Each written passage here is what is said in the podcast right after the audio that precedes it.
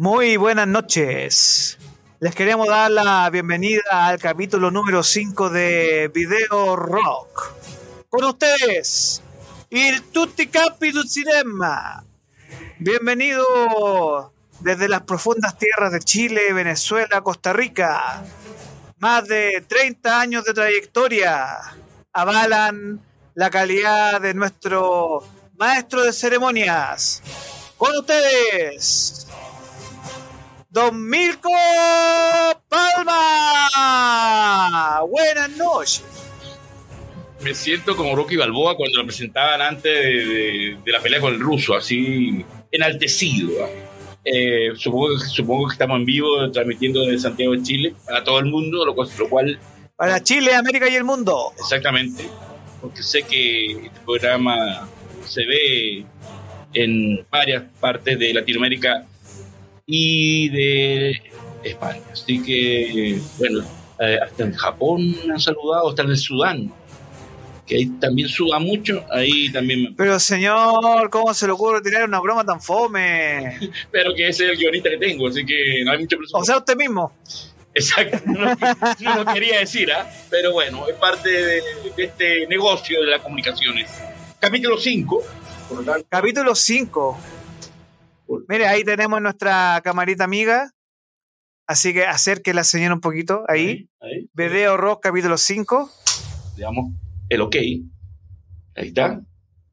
E iniciamos este episodio que me emociona mucho porque eh, hablar de tanta película grandiosa, maravillosa y que ha marcado mi vida en estos casi 60 años que tengo, me llena de emoción. Así que iniciemos este viaje lleno de historia, hazañas, catástrofes y demás.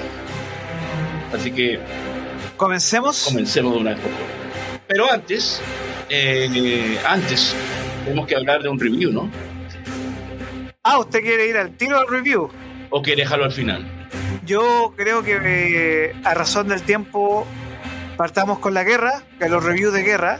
Porque el review tampoco es tan largo, ¿eh? Ahí vamos con el review, ya, ya, ya, ya que usted insiste tanto, señor Palma. No, no, que no insisto, sino que después vamos, vamos, puede estar, vamos, vamos a estar todos, usted y nosotros, muy emocionados. Y yo quiero, eh, entonces vamos a estar cortando la inspiración por, eh, por una película que, Ya, deme. que no, no sé, ¿ah? pero bueno. Eh, así que, Vamos, vamos. así usted decida. Sí, No, yo, yo decido de inmediato, señor. Aquí. usted es el mandamás, es el jerarca, es el, es el Donald Trump, es el. No, no, no, no, no me compare con ninguno de esos Joe personajes, Biden. señor, porque yo usted, lo, lo más cercano a mío es Gandhi, así que no. eh, Y no sé, Nelson Mandela, así que déjemelo ahí, no. Pero ¿qué, ¿qué ego tiene usted? ¿Cómo se puede comparar con esos grandiosos? Por Dios, ustedes son grandes, pero ellos son grandiosos. Ya, sí. pues, pero es que a Mejor eso vamos. Por eso, Pero, pero no me compare con Don Donald Trump. con Biden, No, no, no, no. no lo voy a comparar. La única, pero mire, Mandela, Gandhi y Martin Luther King, ese es el estándar. No lo voy a comparar con el presidente de este país porque, bueno, ya es mucho, pero. eh, pero. eh, usted es grandioso, es un, es un amo y señor en esta radio. Eh, Me ha invitado a participar de este proyecto, lo cual feliz y contento.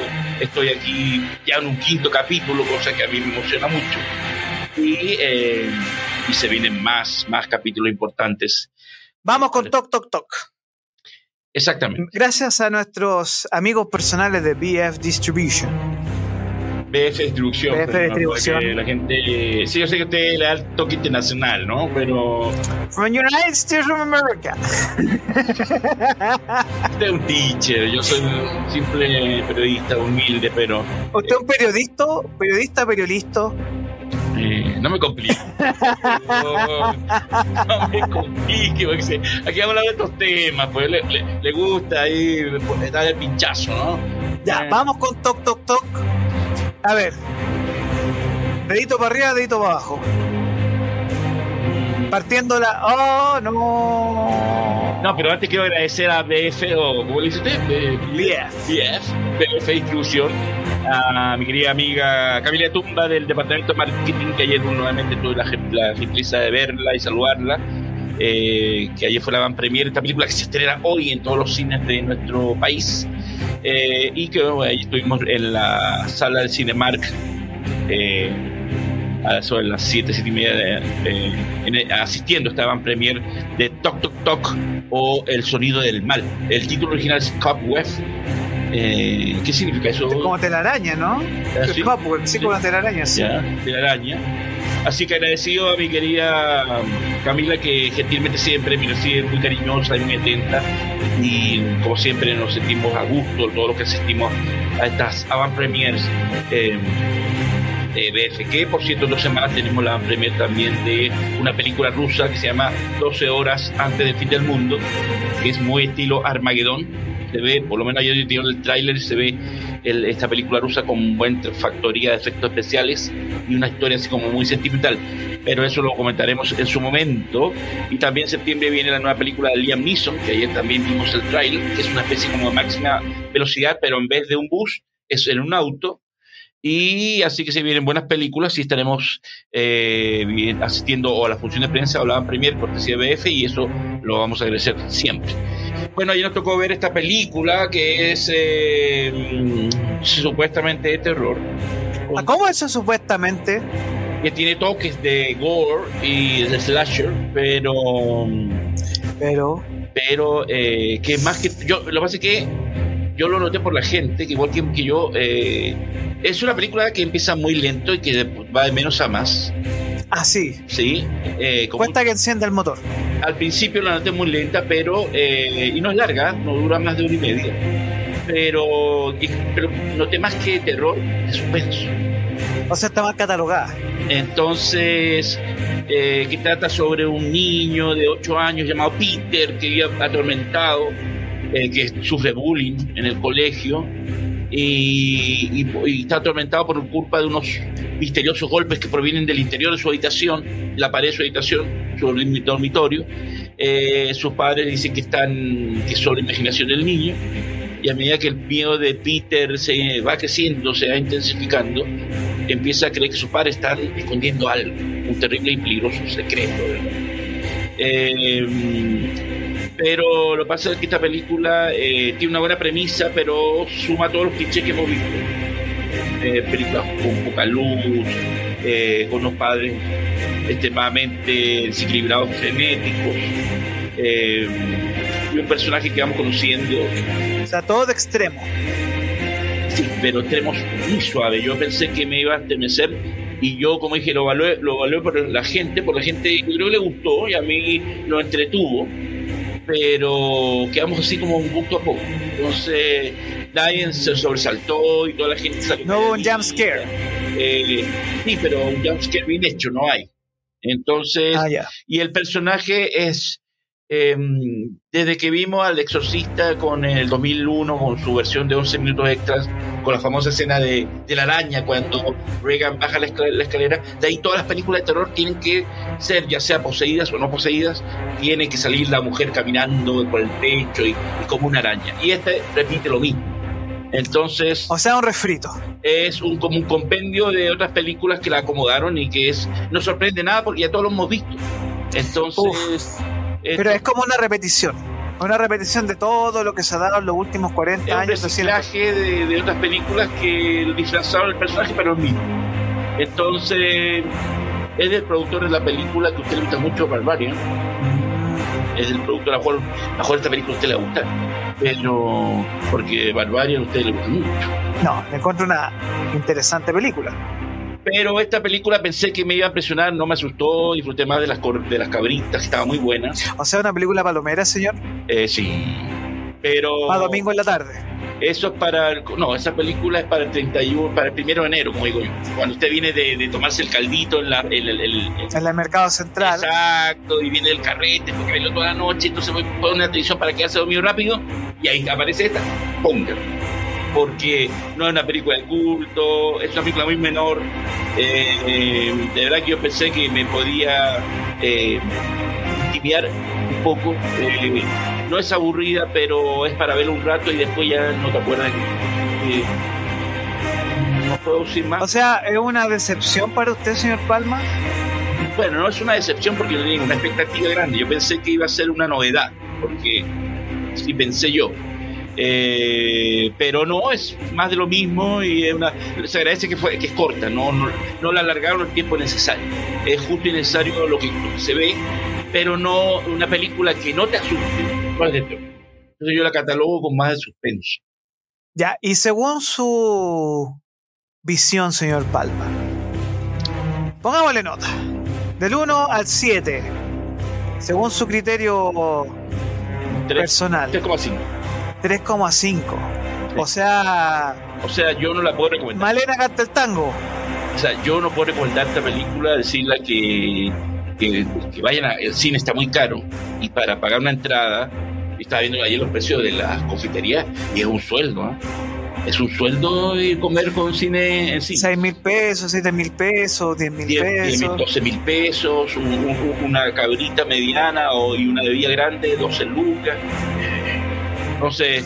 O sea, sale más conveniente con esas 12 lucas tener una aplicación y ver una película en la casa, ¿no? O si espera que salga esta película de alguna plataforma. Plataforma de las que yo conozco que de esas que usted sabe que utilizamos todos. Todas las plataformas que en algún momento van a auspiciar este programa, señor. Eh, en algún momento lo van a auspiciar, señor, hay que tener un deseo. Por eso tengo la libertad de decirlo, porque ninguna me va a auspiciar, así que por eso lo digo. Por eso lo digo, ninguna me va a auspiciar. Así que yo tengo que decir. Me, áhorrense las lucas, chiquillos. No, no, no vayan a. Cuevana. Yo iba a decir Tiana. Tiana, pero ya. Y voy a decir una. una me va a decir que soy eh, sanguchita palta. Sanguchita palta, sí. a mí me encanta la palta y sanguchito. ¿eh? eh, ya que me dio el pie a, Cuevana, eh, eh, espero que este comentario no lo escuche pero no, eh, fíjate que eh, ayer eh, dijeron que uno podía tomarse fotos con la película o videos con la película. Me llamó la atención porque porque eso no se hace. Propiedad intelectual. Claro, pero utilizaron que, claro, no grabar toda la película, pero si quieres sacarse una foto y etiquetarla tal, sáquese la, el, o la película ahí, pero no sé. Ya, entonces la película juega con todos los clichés posibles dentro del mundo del terror. Sí, y como te dijo lo de Cuevana, eh, chicos, mejor veanla en Cuevana porque está en HD. Así que ahí no pega Con eso lo digo todo. en buena copia, así que no gasten la luca y veanla en Cuevana. Bueno, 3,5 para este estreno Toc Toc Toc. Eh, una lástima porque uno. Bueno, el mes anterior fue muy bueno con Barbie, que es mejor película, y Oppenheimer. Greta Gerwig, mejor directora, Barbie, mejor película. Listo. Usted, usted, se. Yo vi Barbie el lunes. ah, y se compró el panfleto, ¿no? Yo creo que Barbie va a ser la mejor película del 2023. Se compró el panfleto. No, me compré el panfleto, eh, señor. La hermana Greta le, le, lavó el cerebro. Mejor director. ¿Eh? Mejor directora, Greta Gerwig. Y, y, yo le doy más Margot Robbie, mejor actriz. Sí, sí, sí, Y mejor canción Dualipa. Mejor diseño de Estaba emocionado con la escena de Dualipa y de, y de. John Cena? también se No, tremendo. Y Ryan Gosling, mejor eh, actor de reparto. Ahí sí. Ya, ahí, sí. No. pero hablando en serio, yo quedé sorprendido porque. Mm, ¿Fue rosado? No. Ah, menos Pero me, di, me sorprendí, me, sorprendí por la cantidad de personas que fueron a ver Barbie. ¿De rosado? No, para hacer una película que lleva casi un mes en cartelera y que siga arrastrando ese nivel de, de audiencia, eh, ha pegado. Yo creo que Barbie, por temas comerciales, debería ser considerada como la mejor eh, película. En términos de audiencia, lleva superó el billón de dólares a nivel mundial, creo. No sé, pero la necesidad, de la, como dice el señor Spock, la necesidad de la mayoría precede a la minoría. ¿Bien? Bueno. El hecho, el hecho que haya superado el billón de dólares no quiere decir que esa porquería con ser legal eh, merezca. Pero como todo está comprado y todo está dicho, eh, Warner va a comprar a la Academia una vez más y le va, le van a dar el premio Mejor Película por encima de Oppenheimer, que ese día, señores, yo me tomo el gobierno. Si pasa eso, yo me tomo el gobierno. Señor Palma, hablando de toma de gobierno, Me tomo el gobierno, porque sería una falta de respeto. Pero como pasan las cosas más, más estúpidas, porque este año premiaron a, esa, a, ese, a ese mamarracho de todo, se lo ponen por todos lados. Entonces, no sé cómo se llama esa cosa. todo en todas partes al mismo tiempo. Esa La cosa. mejor película que he visto en años. Eh, de ese Matrix con chinos. Entonces, La mejor película que he visto en años. En años. En serio. Yo creo que la mejor película que he visto en años refrescó a Hollywood. Eh, yo creo que me mire, solo comparable con el último esperado. Solo comparable con el último esperado.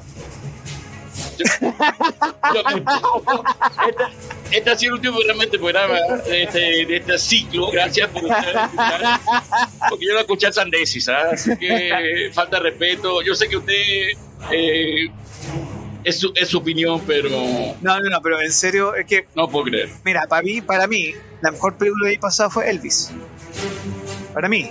No sé qué te pareció Elvis, que eh, tuvimos aniversario de la muerte de Elvis el, el de ayer. Ayer. eh, No, yo salí encantado. Sí, Yo sí, es espectacular. Yo lloré, el final es para llorar. Muy bien hecho, muy bien logrado. Pero ganaron los chinos. Pero, ¿tú consideras que también Parasite es, es tremenda? No, tú la viste Parasite. Parásito. Es una obra maestra. Es una obra maestra. Es una joya. Entonces, de un año pasaste a Everything Everywhere All at Once, todo, todas partes al mismo tiempo, y es como, bueno, Parásito es eh, Si no han visto Parásito, por favor, no vayan a ver Barney. Porque lo que logró este señor Bon Joon-ho es una obra maestra. es una joya, de principio a fin. No hay, no hay Está muy bien hecha, está muy bien hecha. Y el mismo Joon-ho se quedó sorprendido y dijo, yo pensé que esta historia o este, este, este, cuento de clases sociales lo pasaba en Corea y, me- se alegró por la reacción mundial porque eh, no, no pensaba que todo el mundo se iba a identificar de alguna manera con la película. Eh, yo la vi dos veces Parásito en el cine y en el cable, bueno, me canso de verla. Eh, si no la han visto, por favor, tarea para la casa. Parásitos. Es todo lo que se, se ganó, merecido. Ahí sí la academia hizo bien eh, en darle todo lo que eh, haciendo historia. ¿Y por qué hizo historia? Porque es una gran película. He visto pocas películas que rozan la perfección. En todo sentido. Yo creo que Parásito es una película que roza la perfección de manera brutal. Milko, Dígame. vamos a ingresar al especial. Ya. Entonces, despedimos Toc Toc Toc. Despedimos Toc Toc Toc. Gracias, que le vaya bonito. Veanla en Cuevana, está en HD y se ahorra las lucas. Sí. Y se ahorra la luca y que desafortunadamente ten- estamos en sequía de premios. O sea, perdón, en sequía de eh, buenas películas. No, no sé, tam- eh, eh, se viene ahora, eh, no tiene A ver, fecha. Scor- Scorsese y todo, pero estamos en sequía de buenas películas. Eh, sí, siempre pasa. Siempre cuando hay estas películas eh, o estos coletazos, con- cuando se vienen estas grandes películas como Oppenheimer, siempre hay un, un- una sequía larga. Ya. Vamos con. eh, usted escucha la música de fondo, ¿cierto? O muy despacio. Muy bajito, pero... Muy bajito, pero se escucha una música de fondo. sí, sí, sí. Vamos a darle un poco más de niveles porque vamos a ingresar a una discusión, Ah, que a una conversación más que discusión. un debate, un debate. Palma, porque Martin Scorsese estableció grandes tipos de cine, ¿ya? Está el western, está la comedia, está el drama, y dentro del drama nos encontramos con las películas bélicas o el cine de guerra, el cual obviamente que tiene su mayor reproducción en la Primera y Segunda Guerra Mundial, que son las que nosotros tenemos mayores piezas gráficas y que va a ser el enfoque de la discusión el día de hoy. Hay que recordar también que el cine como arte también tiene muchas piezas documentales y como propaganda de ambos lados, de todos los lados, el cine fue quizá una de las herramientas, primeras herramientas junto con la radio, para precisamente utilizarlo como un arma de propaganda. ¿ya? Eh, yo les recomiendo mucho que no está dentro de este especial, pero cuando ustedes ven Bastardos sin Gloria de Tarantino, es una oda a, lo que usaron los nazis en la apropiación del cine como un método de propaganda. Y lo mismo se puede decir de todos los documentales, eh, todo aquello que tiene que ver con eh, el desarrollo del el cine como un arte que refleja un periodo de la modernidad muy interesante. Y en este especial de guerra vamos a hacer un recorrido a través de ciertas películas, no todas las películas, porque ahí nos demoramos dos años en hacer un curso completo. No, no, eso es para varios capítulos. Es para varios capítulos, pero eh, vamos a iniciar esta discusión. Me gusta esa palabra, discusión. Con eh, Vamos con Patton, señor. Eh, de las películas que yo me sentaba a ver y he quedado parado en una pieza por la calidad técnica, la factura técnica que tiene esta película. ¿Qué nos puede decir usted, señor Palma, de Patton? Aparte de que no es el vocalista de Fate No More, por si acaso, ¿ya? Esos chistes malos. Y mi, mi crítica a mí los chistes míos. ¿eh? Yo no le critico los chistes, pero no es. Me dijo que, yo mismo era mi. mi, mi Hablamos de General Patton. ¿Quién es, ¿Quién es Patton, señor? ¿Quién es el actor que lo interpreta? Bueno, eh, debo recordar que esta película de años 70, eh, yo tuve la suerte, iban a decir, uh, pero sí, la vi muy chico. El tiempo pasa. Todo el mundo se burla yo, ¿cómo se llama? Yo soy como el, el diario de, de, Dorian Gray, ¿ah? el, el retrato de Dorian Gray. Ella, ella. Dorian Gray, ¿ah? Póngase serio, pues, señor Palma. Tengo una pintura en mi casa donde está todo envejecida y yo miro aquí, ahí todo eh, encantador y guapetón. Pero eh, debo decir que esta película la vi cuando muy joven, porque tengo la, la suerte de, de, un padre que me inculcó todo lo, lo maravilloso del cine y la música. Y sin duda alguna y yo con esta memoria mm, linda que tengo yo, que me adoro mucho, gracias, eh, me recuerdo que mi padre me llevó al cine Vido, que ya lamentablemente no existe, a ver Pato. todavía yo, como cuando me llevó al Barry Lyndon, que fui al cine Cervantes, esas proyecciones a mí no, me las recuerdo como si fuera ayer y, me emocionan. Fui a ver Patton y desde de ese momento que la vi en cine, que tuve esa suerte, eh, la recuerdo con cariño. Hace, un, hace unas semanas atrás me la volví a repasar, película casi de tres horas, pero que se hace corta, por supuesto. Escrita por el gran maestro Francis Ford Coppola, que ganó los Oscar al guion. Ya, ya el maestro Coppola tenía un premio mucho antes del padrino. Y, eh, y con, eh, donde cuenta la historia de George Smith Patton Jr., este gran general estadounidense que luchó en Europa durante la Segunda Guerra Mundial que creía ser un personaje reencarnado de un general cartaginés o de un mariscal del ejército de Napoleón, y donde, em, y, donde la protagoniza un gran actor estadounidense llamado George C. Scott, que fue el primer actor en rehusar el premio Oscar a, la categoría de mejor actor, y él lo, lo, rechazó porque él decía que los actores no podían competir eh, por, un, por un premio como una carrera de calvos. Así que esa vez no recogió el premio, le hizo el desaire, pero nos dejó el legado de una actuación que es tal cual Patton lo era, según lo que Coppola investigó, porque la familia le, a Coppola le negó eh, los derechos de, o, de poderse juntar con la familia, con la viuda y contar los detalles del general. Y, es, y por esa razón tuvo que investigar dos biografías y de ahí sacar lo que es ese guion de esa película grandiosa. Ah, la, viuda le negó. Le negó, no quería eh, que se hiciera o que por lo menos se versionara su vida para ese momento y Coppola tuvo que sumarse como Nolan, con Oppenheimer, a dos biografías. Eh, es una película que hoy en día eh, es injustamente olvidada y más bien tiene que rescatarse porque es una gran película bélica donde muestra el auge absoluto de este general que estaba mm, en rivalidad con Rommel. Rommel lo miraba mucho. Yo vi Rommel, yo vi Rommel. También con Patton, que es una película muy interesante también, eh, de bélica, que, de estos personajes icónicos eh, de la Segunda Guerra Mundial. Eh, es así que, claro, muestran esa admiración que Rommel le tenía y el temor que tenía Patton y esa rivalidad que tenía con Montgomery, el general de los ejércitos británicos. Eh, muy bien producida con el mismo, del mismo director, eh, Franklin, J. Schaffner, el director del Planeta de los Simios. Venía de hacer el Planeta de los Simios, viene en grande ese director. y, y, realiza esta película que, mm, que es muy notable porque la producción está bien hecha en un periodo donde no había CGI, donde todo hay que hacerlo con corazón y alma, donde no, los extras eran extras, no eran computadores, y, donde mm, las películas se hacían de verdad y con corazón y con cariño y con pasión. Eh, es, una película que ganó siete Oscars, si no me equivoco, de los diez que estuvo postulando. Ganó mejor película, mejor director, mejor actor, mejor guion. Eh, y justamente no ganó el Oscar a mejor eh, banda sonora porque el tema de Patton es grandioso, el gran maestro Jerry Goldsmith. pero Jerry Goldsmith siempre la academia lo premió una sola vez y hizo siempre el quite. Así que no me sorprende. Y. dígame. Vamos con los cañones de Navarone.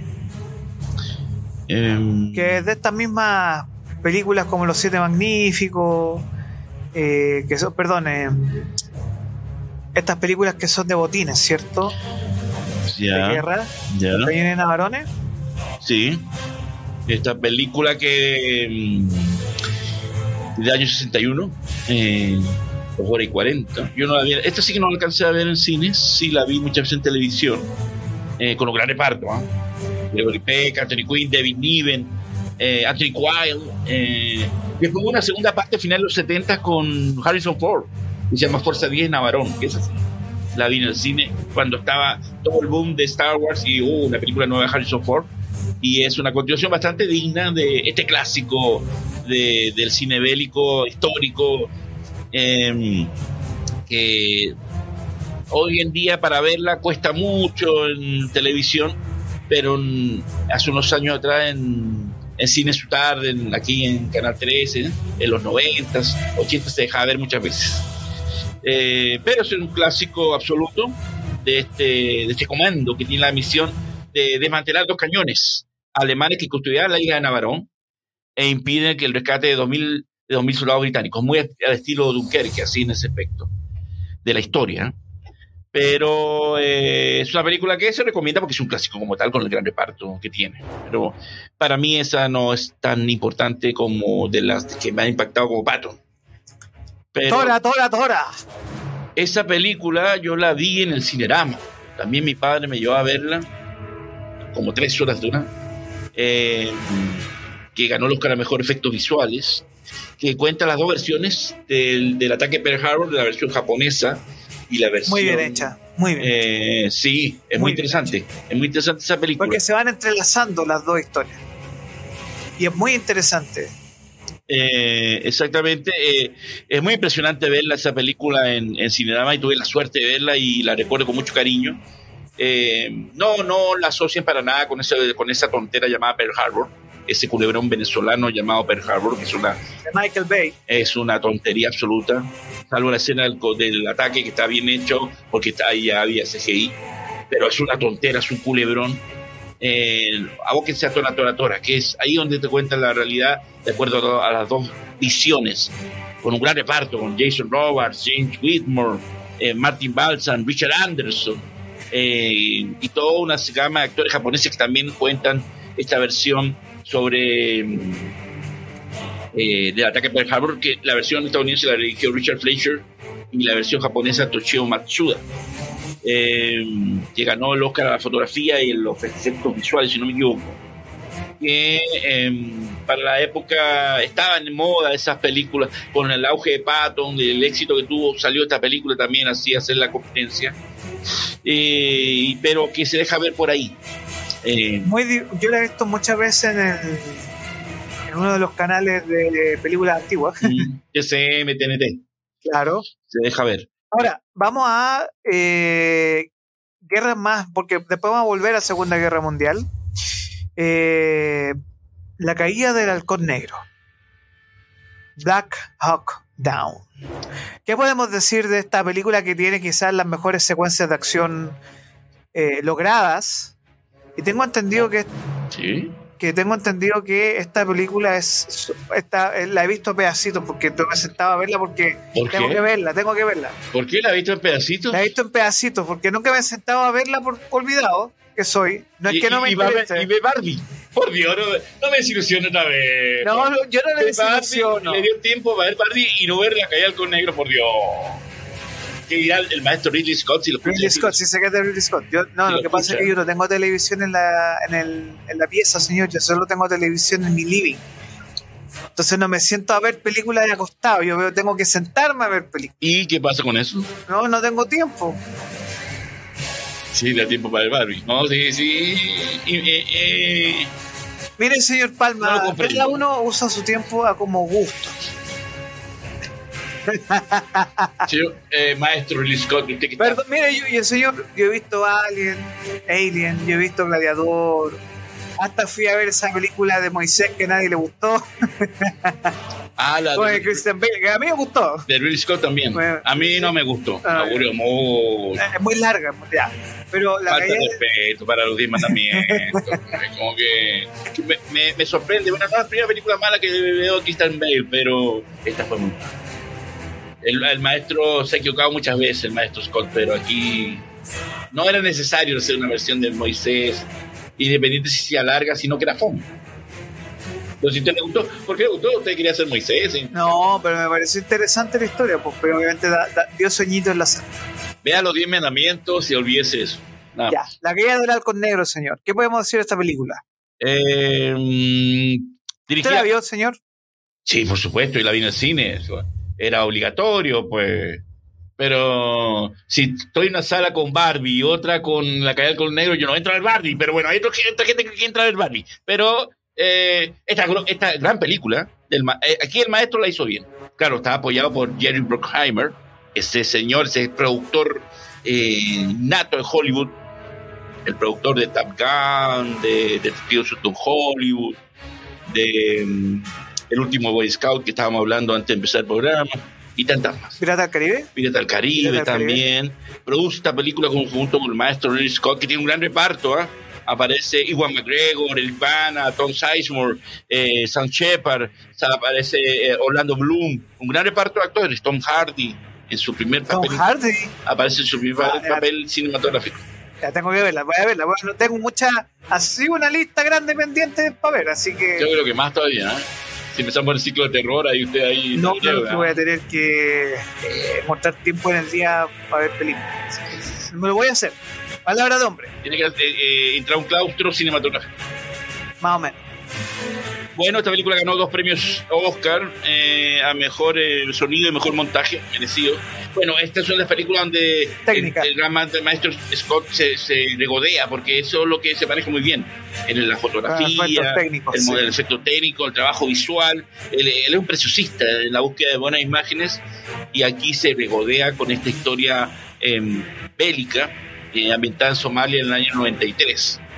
Eh, es una película bastante ágil, rápida, que tiene muchos, varios subtramas, porque hay muchos personajes, no aburre para nada, y, eh, y que le fue muy bien, a, la crítica la recibió bien, le tuvo, tuvo un, un- un rendimiento modesto, bueno, en la taquilla, pero fue un fra- fracaso. Y eh, Pero la gente la recuerda mucho, porque pegó mucho en, los- en las casas. porque es una película como que tiene tanta acción que son esas películas que te entretienen y que la, el- y la trama no es tan compleja porque todo gira en torno a la acción y al, y al desempeño del ejército estadounid- estadounidense que, que pelea contra los somalíes que estaban rebelados.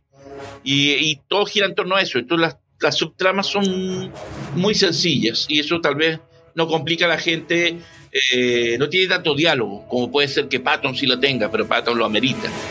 Pero es una película bastante entretenida que, que se recomienda, pero tampoco está en mi lista de mis preferidos. Aquí tengo varias, estamos pasando varias imágenes de películas de guerra. Pero vamos con quizá una de las que marcaron época. Del maestro Oliver Stone.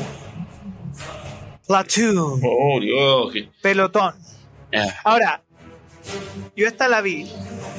Sí la vi.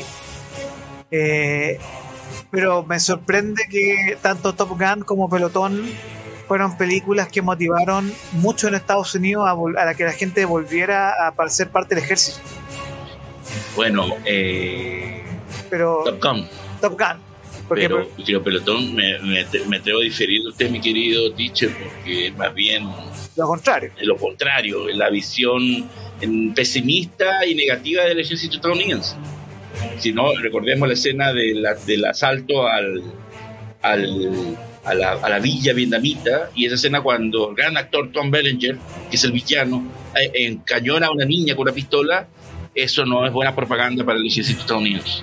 Pero Oliver Stone, que era un ex veterano de Vietnam, tenía mucho que decir, porque el personaje de Charlie Chin es él el personaje del joven idealista que llega eh, y que los eh, soldados se sorprendían porque fue voluntario, eh, donde ahí se descarga que mayoritariamente los que van a luchar son y los que reclutan son los negros.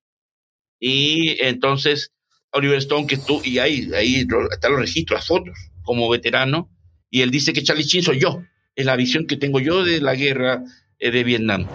Por eso es tan brillante, porque Charlie Sheen, eh, perdón, Oliver Stone, que es un maestro, que lo admiro mucho, que lamentablemente en el último tiempo ha hecho películas muy malas, pero pasan todos los grandes. eh, reflejó su, su, su rabia y su dolor y su horror de la guerra y su, y su molestia y su desenfado con el gobierno estadounidense. Eh, ganó todo lo que tenía que ganar, mejor película, mejor director, montaje, sonido. Debieron haberle dado el Oscar a Tom Berenger como el villano, como el sargento Barnes, que ahí compitió con el gran Willem Dafoe, que hacía del sargento bueno, que eran como los dos personajes que Oliver Stone recuerda con mucho cariño, porque en su pelotón había un general, un, un sargento bueno y malo, pero obviamente le cambió los, las indicaciones y lo, lo que reflejó en esa, en esa experiencia de Vietnam está ahí en Pelotón, que sin duda alguna es unánime y en todas las listas de las tres mejores películas de guerra de la historia aparece Pelotón. Película que yo he visto 20 mil veces en el cine. Cuando se estrenó, fui en dos cines que, que habían eh, continuado y me la vi como tres veces seguidas, siempre la, fui, la iba a ver, porque es una película que a mí me impactó mucho, porque la vi muy joven y era ese cine que yo buscaba, ese cine contestatario, polémico, atrevido, que volvía un poco a redimir, redimir el cine de los 70 ese cine que, que, no creía en nada y que decía lo que quería decir. Y Oliver Stone eh, merecidamente lo hizo y lo... Y, lo, y, y, qué bueno que la academia no le hizo, no le hizo el quite y, y lo premió como corresponde a una gran película, una maestra. Vamos con, volviendo a los 70, pero yo pensé, no, no, me acuerdo, este es el francotirador, ¿cierto? De Deer Hunter. Sí, correcto. Que no es el francotirador de, de Eastwood, Eastwood por no, si acaso. No, exactamente. Por, para que diferenciemos. Esta es eh, la el, última gran película de este actor que participó en puras películas que fueron. John Casale. John Casale. Y tiene el récord de ser el único actor de que las cinco películas que hizo tuvieron las cinco nominadas al Oscar a Mejor Película. Nadie lo ha logrado solamente él, pero murió eh, de cáncer.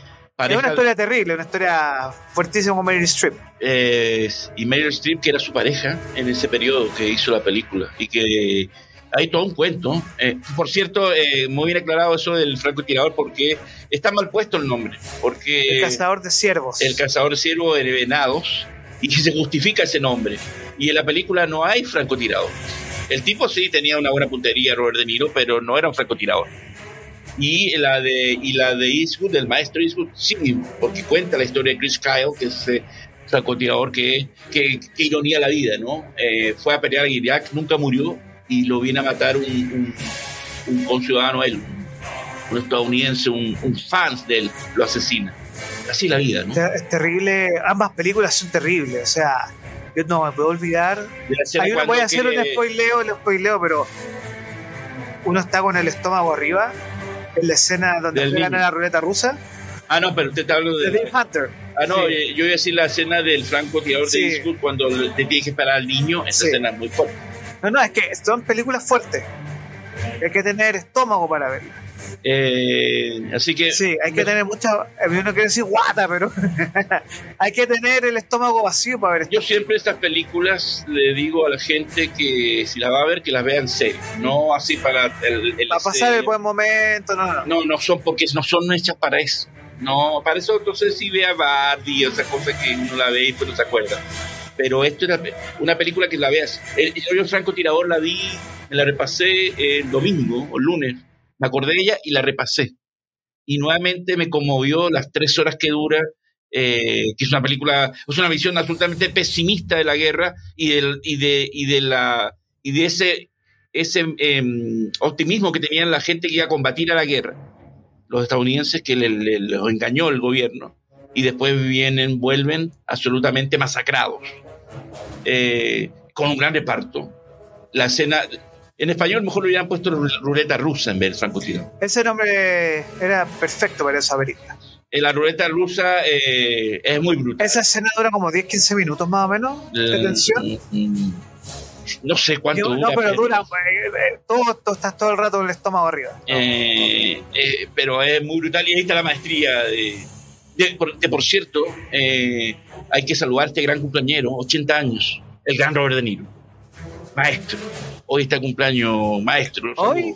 Hoy cumple 80 años.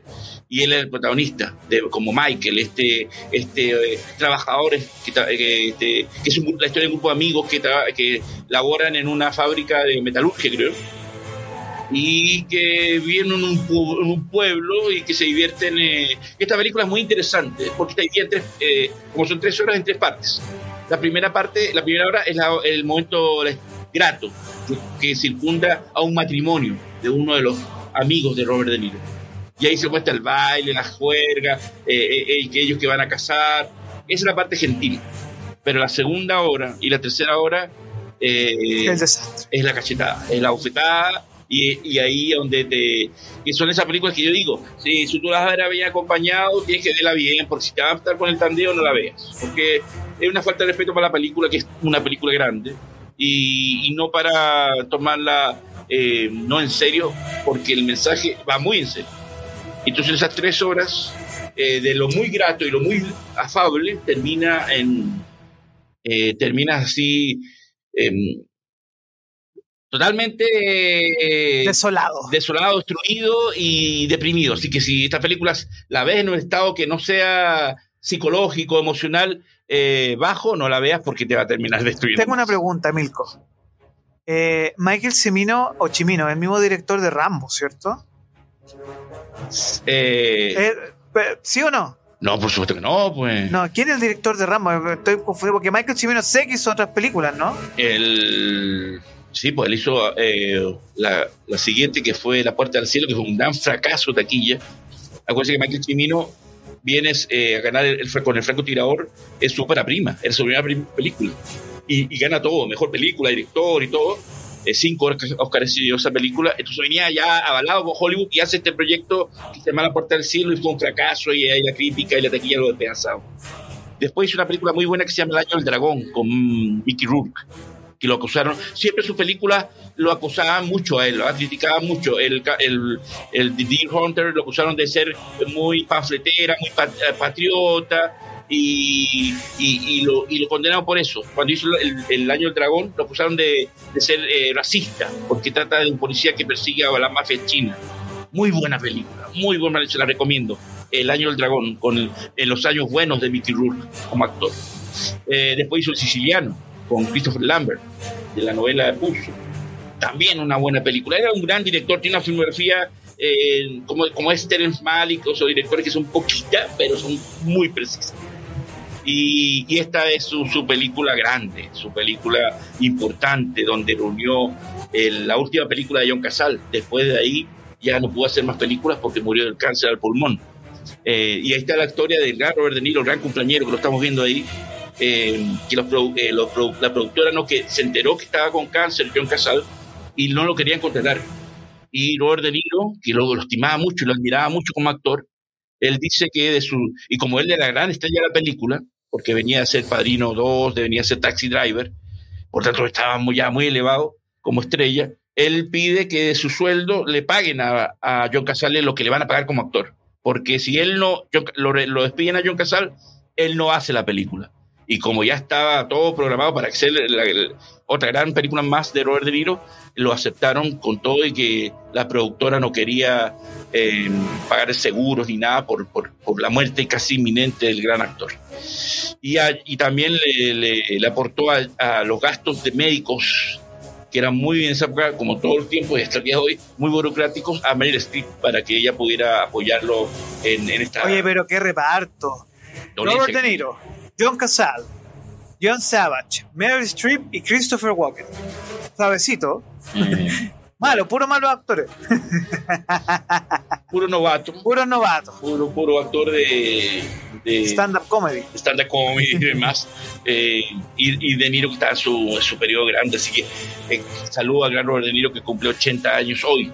Y, y el Franco Tirado es una de sus muestras de las grandes. O, eh, en otro capítulo tenemos que hacer, así como hicimos un especial de Austin Hoffman, tenemos que hacer de Robert De Niro, ¿ah? porque hay mucho que hablar con este legado de uno de los mejores actores de su generación, uno de los mejores actores de, de, todos los tiempos para mí es Robert De Niro. En esa época de los 70, 80, 90, yo creo que lo hizo todo. Así que esta película la, recomenda, la recomiendo, pero no es, está en esa lista de películas incómodas, que son las que me gustan a mí. Que son las eh, el que a mí me gusta que 40 años o 50 años después yo estoy hablando de una película como si fuera estreno de ayer. eh, Es que si no te incomoda una película, que no te genera nada. pero eso es lo importante, que te, que- que te incomode y te moleste y te, y te, y te haga cerrar los ojos. Y ese es el propósito del buen, del buen cine, ese cine que, que esté ahí, que, que te la recuerdes y la tengas presente y la critiques, el- o la, la amas o la odias, pero la tengas presente. Y El Francotirador eh, son esas películas crueles, eh, desgraciadas, malditas en el sentido del mensaje que te está dando, y de, de cómo una, una guerra brutal y desgraciada eh, destruye la amistad de estos cinco o seis amigos que cuenta la historia. Vamos con unos comentarios, Milko, que nos están dejando acá. Ni la telenovela venezolana se atrevieron tanto con ese drama que pusieron en Pearl Harbor. No, demasiado. ¿Y quién está ahí? Ben Affleck. Ben Affleck está, listo para eso. Hacer película eh, donde, a pesar que vi una de Ben Affleck ahora estos días, pero porque está Ana de Armas, que es grandiosa. Aparte de ser hermosa, una gran actriz y es la que salva la película. Porque Ben Affleck nuevamente es el Ben Affleck. eh, pero que la música. Que la música. ¿Qué más comentarios por aquí? Daba un segundo que tenemos un problemita con la imagen. No sabemos qué pasó. Creo que ahí usted le movió algo No, y ahí se desconectó. pasó acá. Porque estaba ahí prendido y después se apagó. Y vamos a ver que tenemos estas inconveniencias en vivo. Pero Pearl Harbor, eh, no. Ya de por sí, yo a veces me gustan esos detalles. Pero cuando muestran un calendario en japonés y inglés al mismo tiempo, que eso no existe, y menos en esa época cuando estás en guerra, no puedes eh, mencionar que una película se digna a la realidad. Eh, yo la veo solamente me- cuando están dando en el cable Pearl Harbor, eh, yo espero la, se- la secuencia del ataque y después la cambio. El resto es puro, puro culebrón. Un dramón de esos que, bueno, se puede decir. Pero bueno, Michael Bay, que es un director de cine palomero, ¿qué le vamos a pedir a él también? Pues no va a ser un, un francotirador o, algo por el, o por el- pelotón. No está capacitado para eso. Es un director de, de videoclips y de, y de comerciales. Con eso no quiero de- desprestigiarlo, porque eh, grandes directores como David Fincher y Adrian Lin, que vienen de, también de, de los comerciales y los videoclips, a, a donde llegaron, ¿no? Es un poco, es un poco estudiar mucho.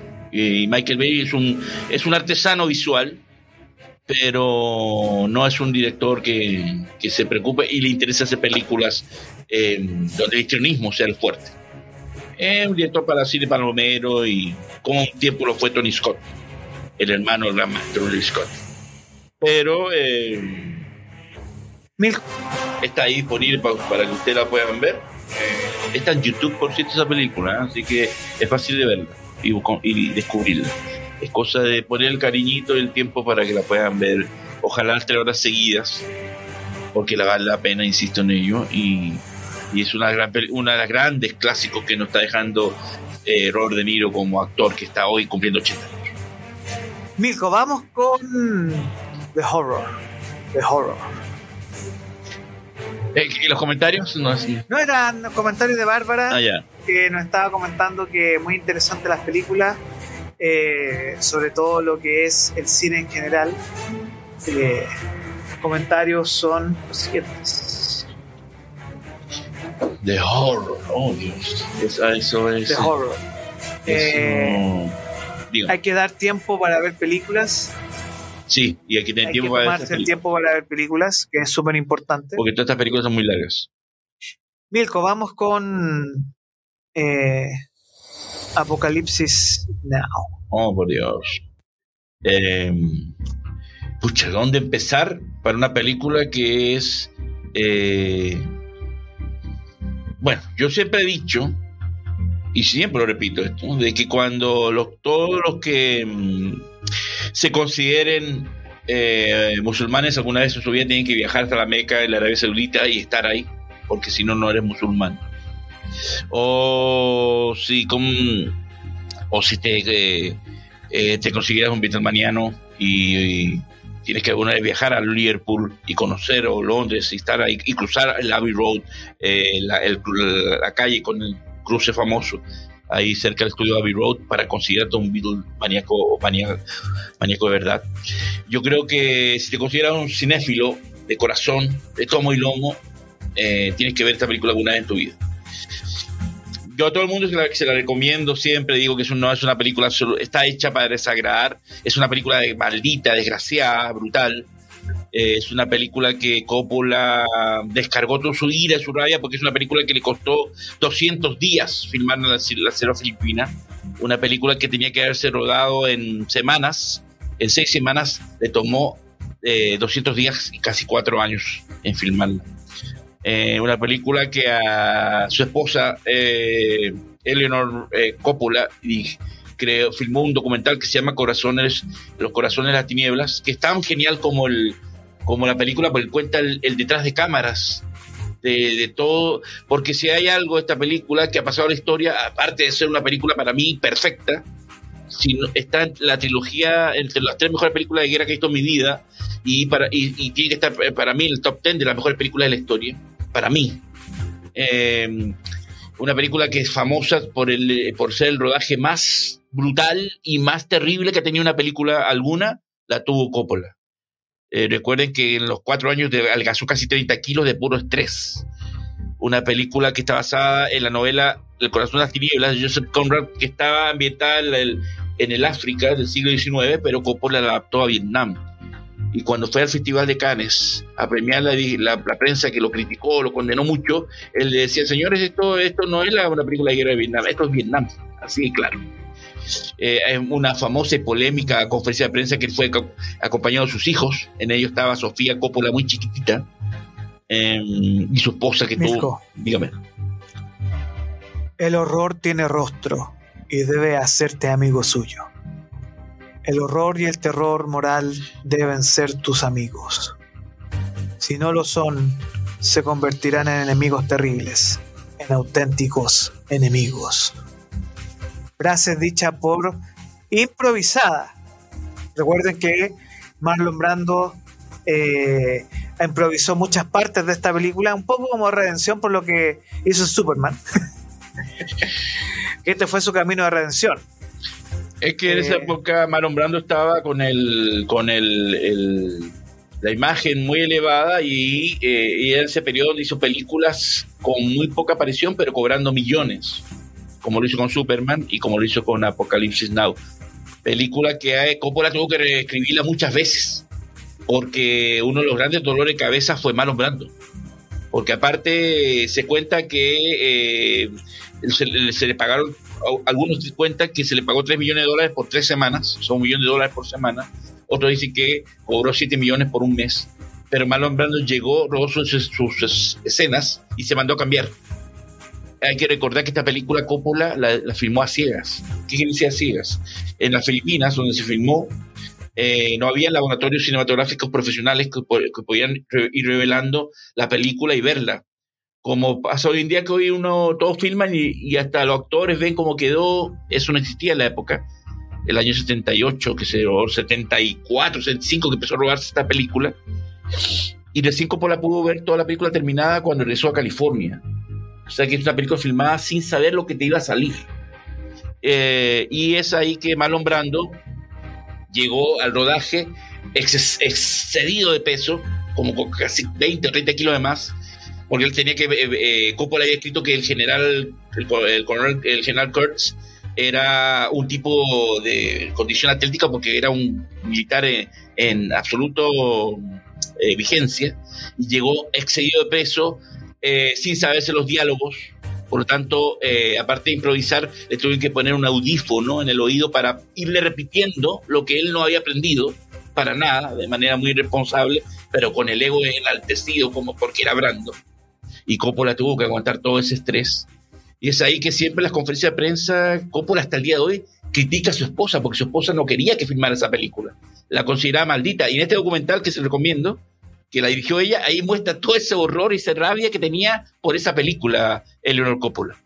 Él decía que siempre le pedía apoyo, apoyo a su esposa y su esposa no se lo quería dar porque ella que no quería que hiciera esta película, que le demandó tiempo, estrés, eh, se dice que eh, eh Coppola durante el rodaje y hay una famosa escena que se está poniendo una pistola en la 100 que intentó tres veces de, suicidarse porque estaba hastiado. Y esa película se nota que Coppola estaba hastiado de todo y, que tenía que terminarla, pero la, la, hizo tan brillante y con tanta rabia que Apocalipsis ahora es esa película que em, no te deja, nunca te deja indiferente, que en esa época no, no había tampoco CGI y em, y es una película que eh, ah, me recuerdo porque se dice que se cometieron también muchos abusos con animales y la escena final, cuando se en vida a una vaca, este grupo aborigen que participó en el proyecto y que hace este ritual y que la lograba, eso no es CGI, señores. ¿ah? Eso es una vaca en vida, en vivo, como la iban cercenando, la iban decapitando viva.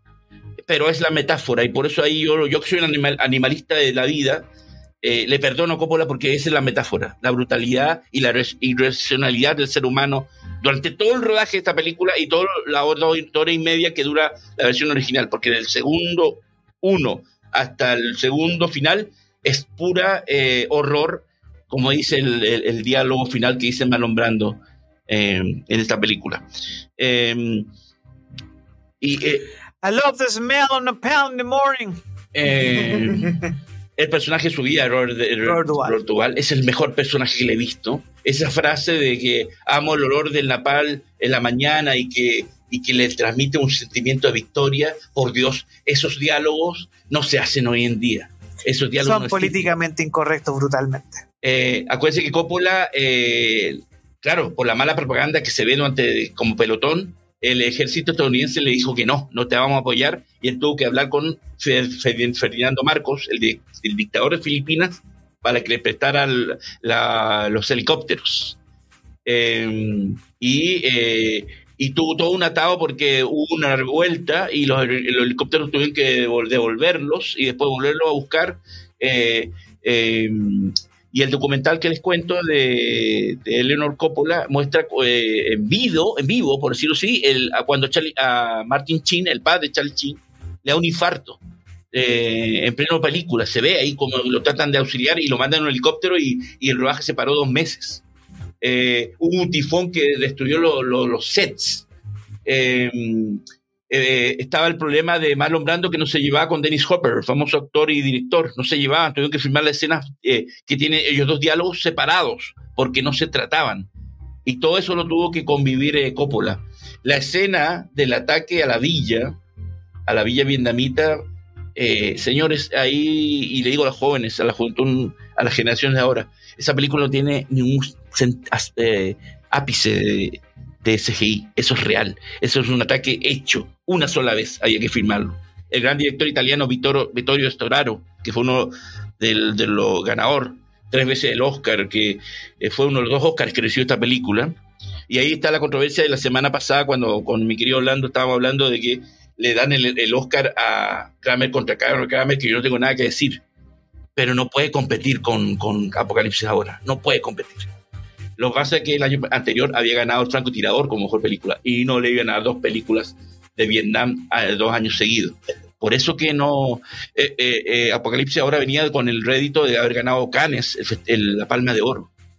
Entonces, con todo que Kramer vs. Kramer es una película impresionante, no la puedo hacerla competir con Apocalipsis ahora. Pero te das cuenta Es que el mismo año salen dos películas que son de un, de un estándar demasiado alto. Kramer vs. Kramer y esta, Apocalipsis Now. Y creo que habían dos, tres más de ese mismo año que muy buenas también. Es que eso el estándar, el estándar de películas, ya, o sea, tú sabías que iba a ser un espectáculo ver esta no, yo no me imagino ver esta. Yo, no, yo tenía suerte de ver las dos versiones, pero en mi casa. Ver Apocalipsis Now en cine debe ser brutal. Yo la vi las dos, las dos veces la Redux. Yo la, eh, la Apocalipsis ahora yo la vi cuando se estrenó a los 14 años, porque mi querida Bárbara debe saber, se debe recordar tal vez, o sus papás, o, su, sus tíos, su familia, de la gente de mi edad, que en esos años en Venezuela, que donde yo vivía, los cines se dividían eh, por los municipios se dividían por, eh, eh, por censuras. me explico, si yo estaba, para que se, se entienda, habían cines que estaban en las municipalidades de Santiago y Ñuñoa, estaban en censura 14 años, y otras municipalidades, municipalidades como Las Condes, Providencia, estaban con censura 18, porque esta película es de mayoría 18, y yo la pude ver porque me fui a los cines que estaban calificadas en 14, en, en esas municipalidades donde se pedía que eran censura A, B, C y D. Y donde yo no podía entrar en censura C, que era 18, iba a los cines donde estaba 14, eh, censura B, que era 14, que era la edad que yo tenía. Y ahí pude ver Apocalipsis Now por primera vez con 14 años y, quedé, pero hasta el día de hoy me recuerdo yo no sabía, no podía calificar. Era como ver, para mí en ese momento, como ver una película de Nolan. No la podía calificar, no sabía, no entendía lo que acababa de ver. La, la suerte Visualmente. de Sí, y no, y el contexto y todo. Y, y ahora, por eso digo, la escena final, que a mí me cuesta mucho verla hoy en día, en esa época, no, no, no, le, no lo mostraba, no le daba el significado de que muestres eh, decapitar una vaca en vivo. Eh, pero ahí está la metáfora, pero era muy joven para yo entender todo eso porque el mensaje era muy brutal. Milko, nos quedan 10 minutitos. Ahí está el gran maestro, cuando hizo el 2019, eh, estrenó la película en formato 4K y ahí hizo una premiere el gran maestro Coppola.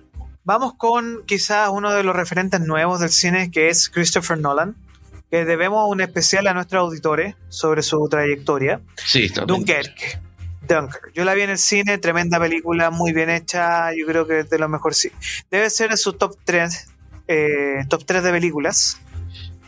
Eh, en tanto, es, es, ya, está en 1917, está Dunkerque, Dunkerque eh, All Quiet in the... Ah, todo lo, el cine en el frente. Cine en el frente. Que son películas nuevas de guerra. ¿ya? A mí me gustó mucho lo que hizo Sam con 1917. ¿Te la viste en cine? Sí. Yo también la vi en cine. Muy espectacular. Es, o sea, no, 1917 yo la vi en casa, pero, pero es, muy buena. Sam Mendes un capo. Dunkerque la vi en el cine. Tremenda película. Pero fíjate que a mí Dunkerque no me impactó. Yo siempre no la menciono entre mis favoritas, no está entre mis favoritas Dunkerque. A mí no me gusta. Yo la encuentro, y bueno, perdón los fans de Nolan, yo la encuentro una película menor de Nolan. A mí no me impactó como película de guerra. No, no me estremeció.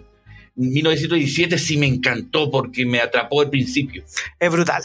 No, es demasiado brutal esa película. Yo, de verdad. Eh, no, y el trabajo técnico que hay en 1917, lo que hizo San Méndez, eh, apelando a dentro de lo que podía hacer con la tecnología ahora, pero siempre haciendo un cine eh, de, antes, porque todo el trabajo de cámara eh, es, es, real, ¿no? Aquí no utilizó computadores, sino el gran director Roger Dickens, que es un capo, que le siguió bien las instrucciones a, Sam Mendes, y, son esas películas que hay que verlas en el cine siempre. No las puedes ver en, en tu casa. Por lo menos, como siempre digo, la primera vez tienes que verla entonces esta película la vi y será porque sale, será porque sale Harry Styles haciendo un papel ahí de relleno. No sé. ¿ah? Estamos eh, ahí, vamos a escuchar una musiquita de que debe ser de las mejores películas. Esta también la vi en el cine. De esta, música de mi director, de, John Williams. Maestro. Que por cierto, ahora en septiembre se viene un concierto de música de John Williams, que vamos a, vamos a estar ahí cubriéndolo en el Teatro Partes, así que vayan poniéndose las pilas, ¿ah? eh, donde se van a repasar los grandes clásicos del maestro Williams. Ya sería como tercera vez que voy a un concierto de eso en el año, pero yo John Williams no lo perdono de alguna manera. Eh, bueno, esta película del gran maestro y director favorito de mi vida, que es Steven Spielberg, dedicada a su padre, que fue veterano de la Segunda Guerra Mundial. Por esa razón está la bandera al principio y al final, porque se la dedica a su padre. Eh, bueno, ya sabemos, nuevamente la academia le hace el quite al maestro Spielberg, le da su segundo Oscar, pero no la premia como mejor película y le da ese mamarracho llamado Shakespeare apasionado, que por cierto aparece Ben Affleck también. ¿eh? Eh, yo creo que la, academia adora a Ben Affleck, pero bueno, ya sabemos por qué la, por qué la academia. Eh, y no premia esta película que tiene, junto con Apocalipsis ahora, una de las mejores secuencias de batalla eh, de la historia del cine y donde nuevamente no hay CGI. Todo lo que vemos es con actores extras y un gran trabajo de producción del, para mí, el, gran, el mejor director de la historia, para mí, que es Steven Spielberg.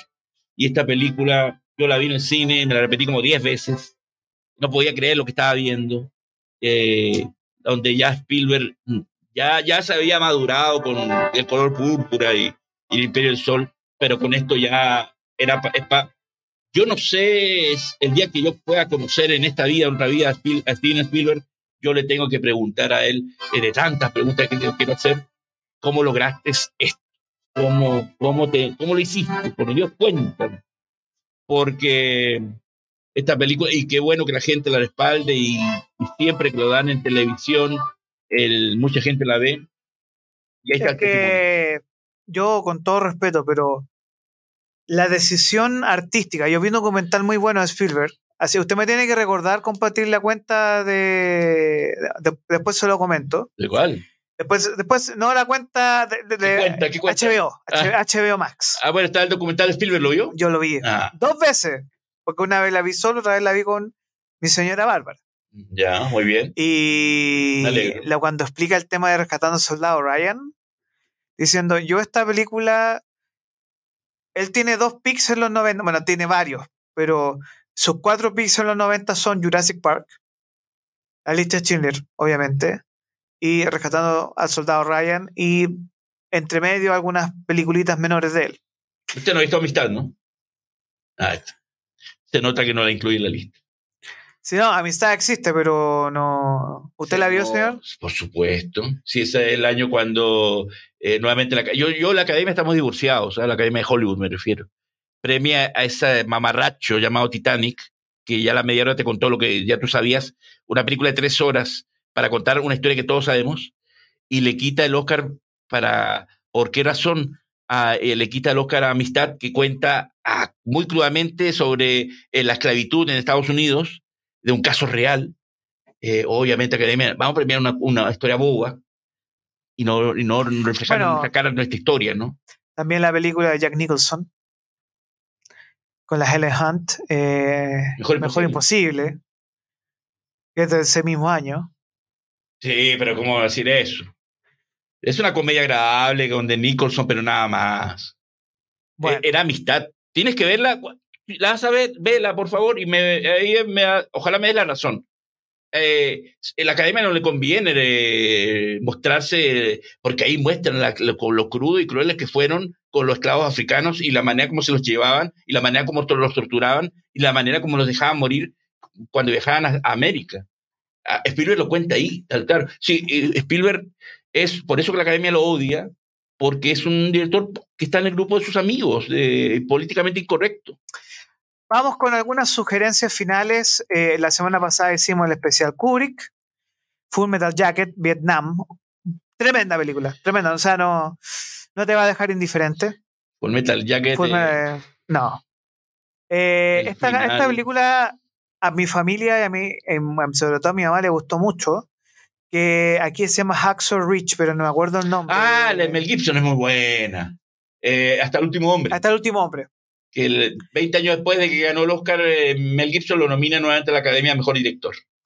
Muy buena película. Es excelente. Yo la vi en el cine y es el Mel Gibson que también busca incomodar porque es muy cruda la, la escena de batalla. Fury, la vi en el cine con Brad Pitt. Tremenda película también. También la vi en el cine. Tremenda, muy buena. Es buena. esa es una película para viernes en la tarde, viernes en la noche, tranquilito, sábado en la tarde, ahí sin nada que hacer. yo admiro mucho a Brad Pitt porque él es un gran, eh, gran una- actor. gran actor, más allá de la facha y de lo que la, vuelve a las chicas, es un gran actor y productor. Yo lo admiro mucho y este es un buen ejemplo de, de, de- de cuando, de la buena escogencia de sus proyectos. Buongiorno. Buongiorno. Bastardo sin gloria.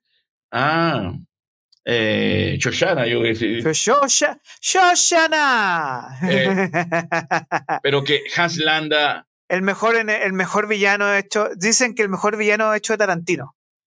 eh, bueno, Tarantino confiesa que le costó mucho buscar al actor porque no lo conseguía nunca y llegó este actor desconocido y es que Hans Landa, eh, pucha, ¿qué decir de Hans Landa? Es uno de los grandes villanos del cine, quieran o no. Y esta Hacksaw Ridge, Ya. Con gran actuación de Andrew Mira, Garfield. Esta película, eh, Das Boot, Ah, eso es alemana. ¿cierto? alemana. Eh, que tuvo no, fue una sensación porque fue la gran película de la más cara del, del cine alemán en los 80, que fue el- la plataforma del director Wolfgang Petersen, que fue el director de La historia sin fin, Troya. de Troya, de Epidemia, de Poseidón y tantas películas más. Fue la puerta de entrada porque lo nominaron seis, seis Óscares porque técnicamente eh, los alemanes se la jugaron a nivel de producción. Es muy buena. Milko, tú pusiste acá una película que yo debo decir que hablamos hace rato de Christian Bale en una mala actuación de él.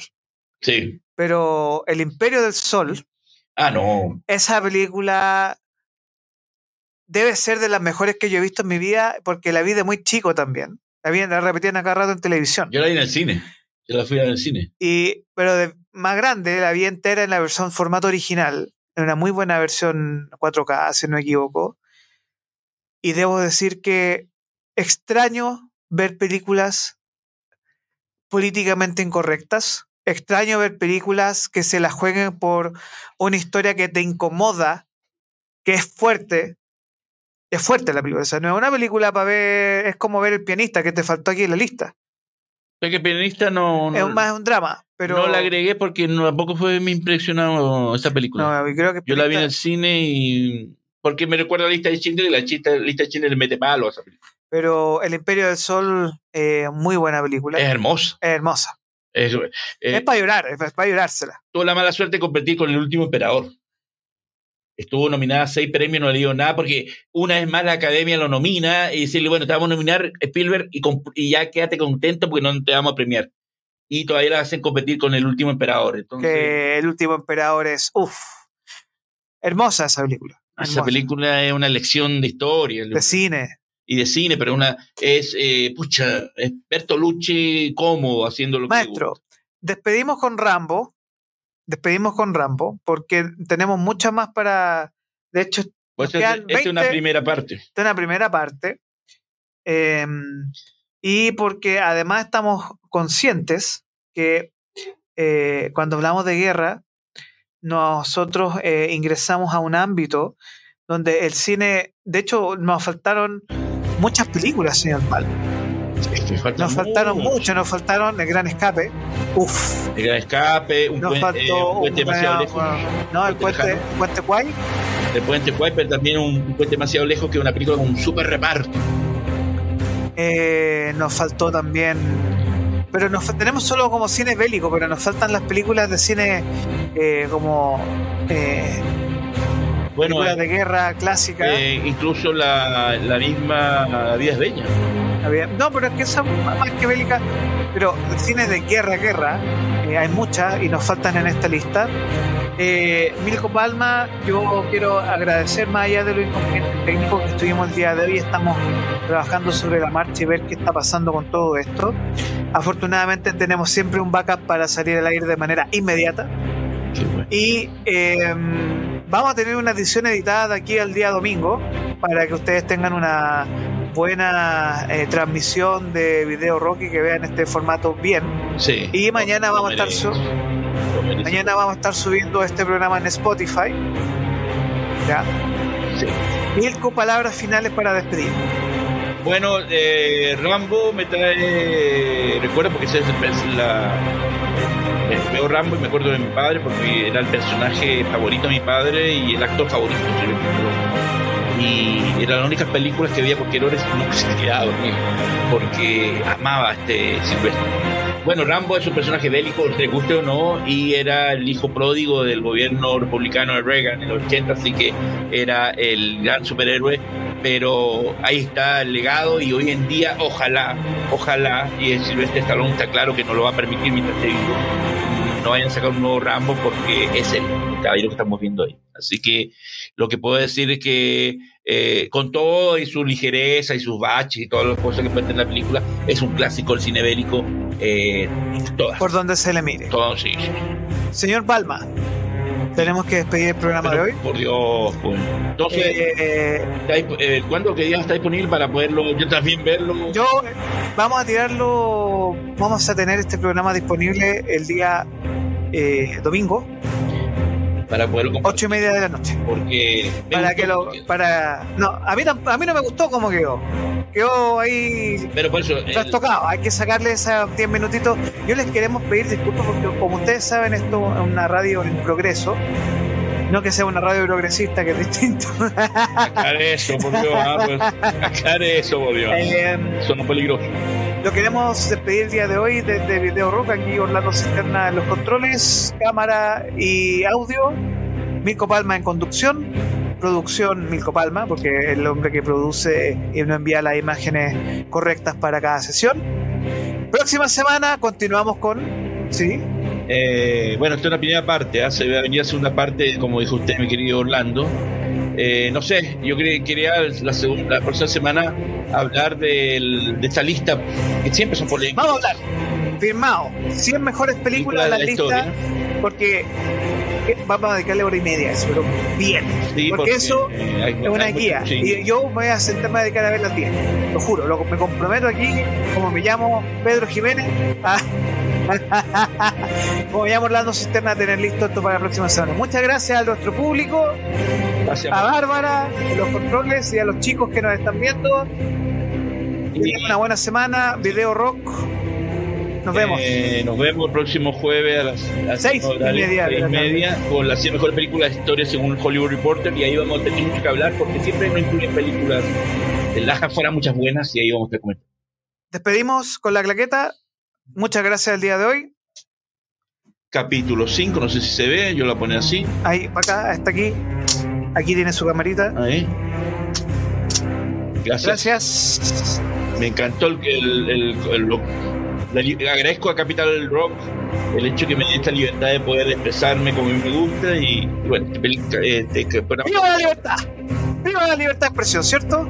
Eh, ¡Viva la libertad de expresión! Es importante porque no todos lados te permiten ser libre para expresar y dar su opinión. Tan importante.